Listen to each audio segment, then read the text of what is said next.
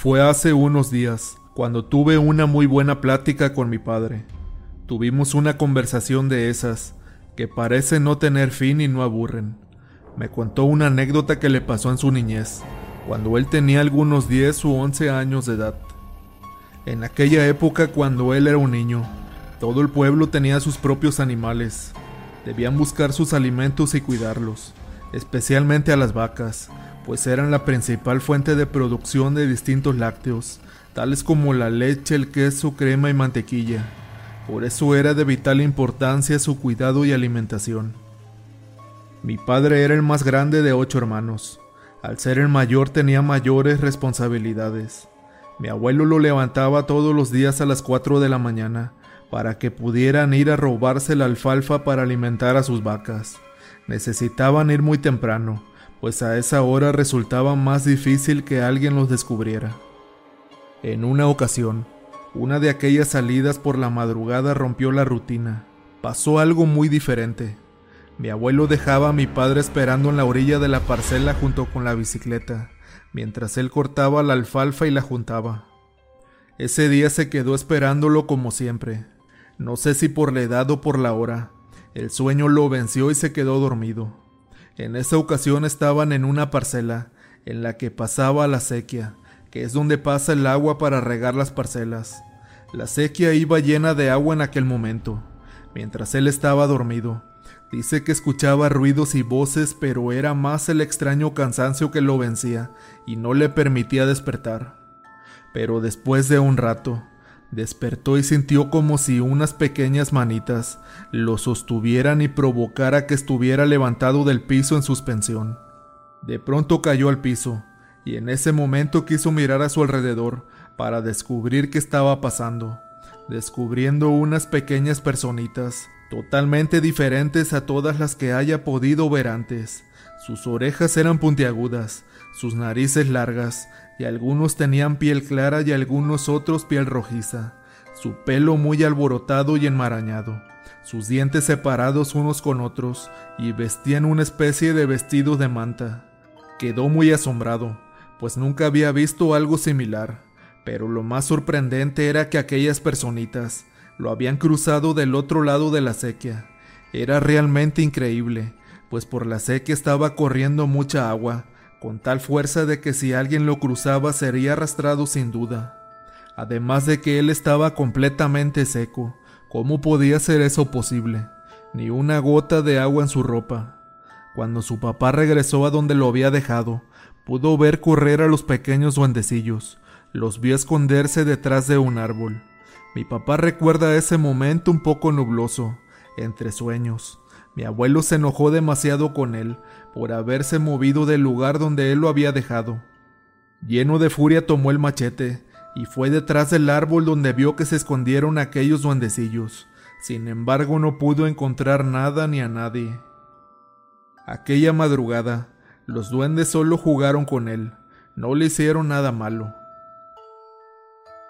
En otra ocasión, algunos años más tarde, Dice que una noche se le apareció un gran perro negro, con profundos ojos rojos que reflejaban ira. Sin duda alguna fue algo que lo dejó helado en ese momento.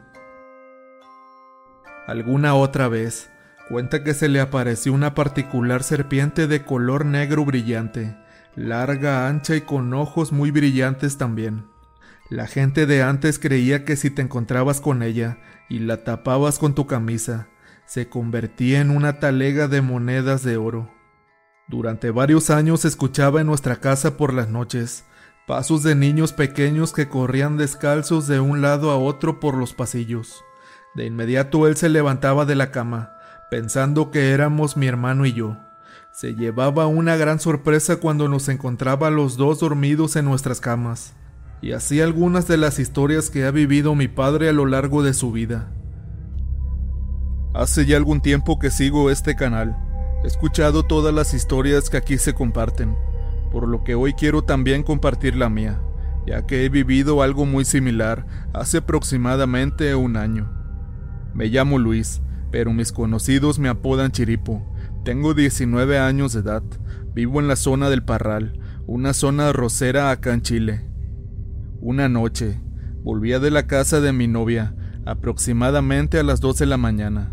Tenía que recorrer en total una distancia de 3 kilómetros.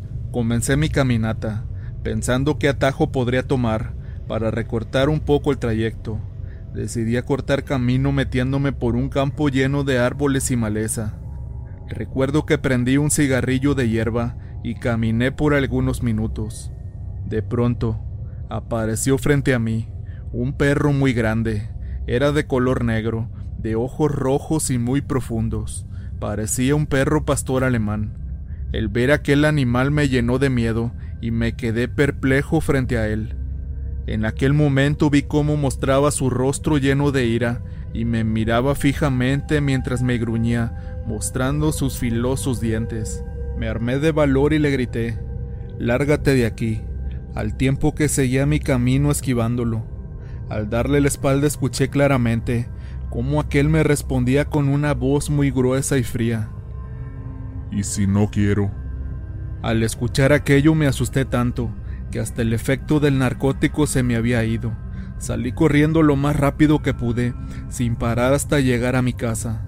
Una vez ahí, tomé aire y me replanteé todo lo sucedido.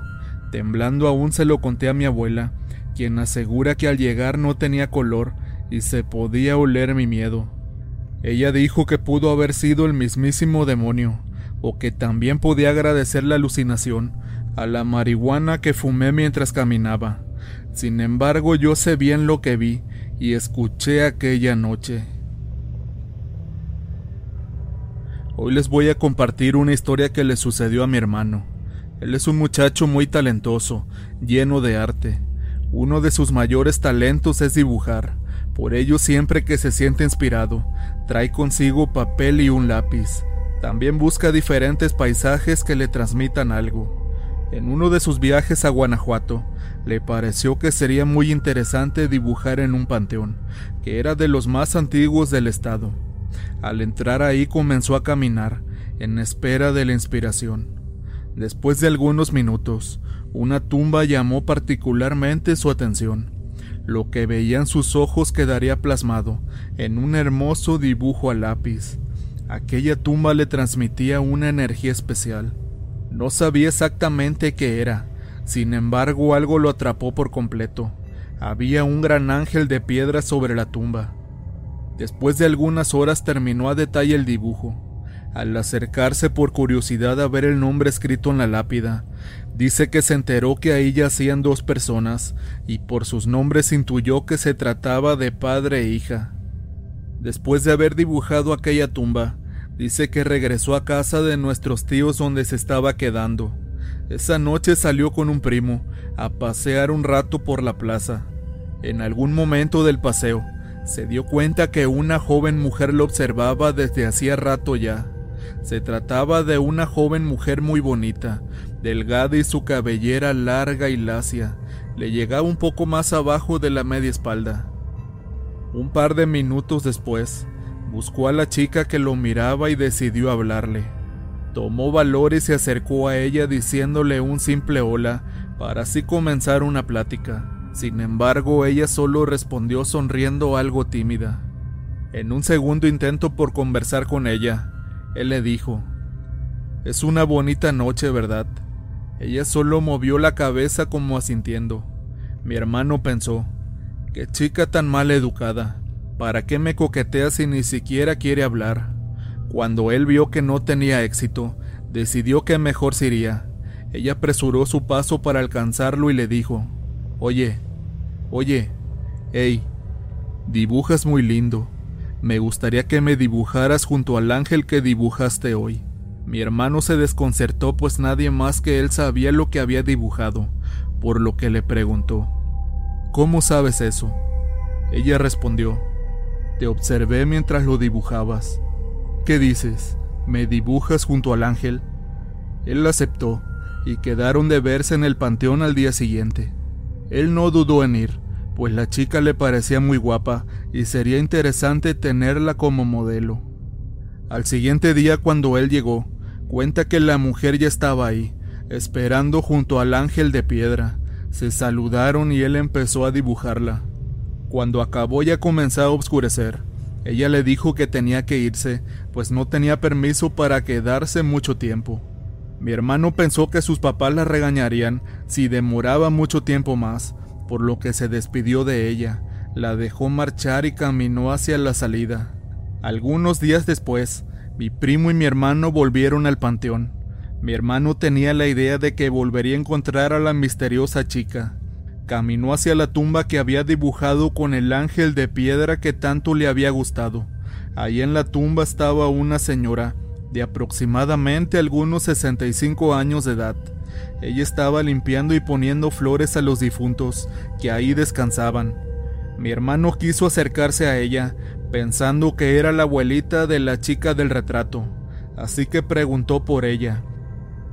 Cuando mi hermano le preguntó y le describió a la joven mujer, los ojos de la señora se inundaron y llorando le dijo, ¿acaso te estás burlando de mí? Ellos desconcertados por la respuesta le preguntaron, ¿por qué dice eso señora? Mi hermano le mostró el dibujo y le contó lo que había ocurrido días atrás. El rostro de la señora perdió el color. De la impresión casi se desmaya y le respondió, Ella es mi hija. Cuando venía con su papá de Celaya, Guanajuato, tuvieron un grave accidente. Mi vida se apagó pues de un momento a otro los perdí a los dos. Hace más de 18 años ya. Desde entonces en esta tumba descansan. Mi hermano no podía creerlo, pues él la había visto y además habló con ella días atrás. Se desconcertó demasiado y no podía asimilar todo lo que había ocurrido.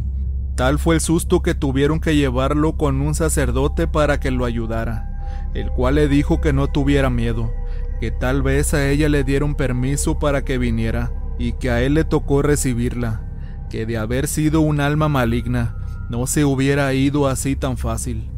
Mi hermano tras algunas semanas regresó al panteón a dejar el dibujo en la tumba junto con unas flores. Rezó ahí unas oraciones por su descanso eterno. Le pidió perdón por haber perturbado su descanso y por haber dibujado su tumba sin saber quién descansaba ahí.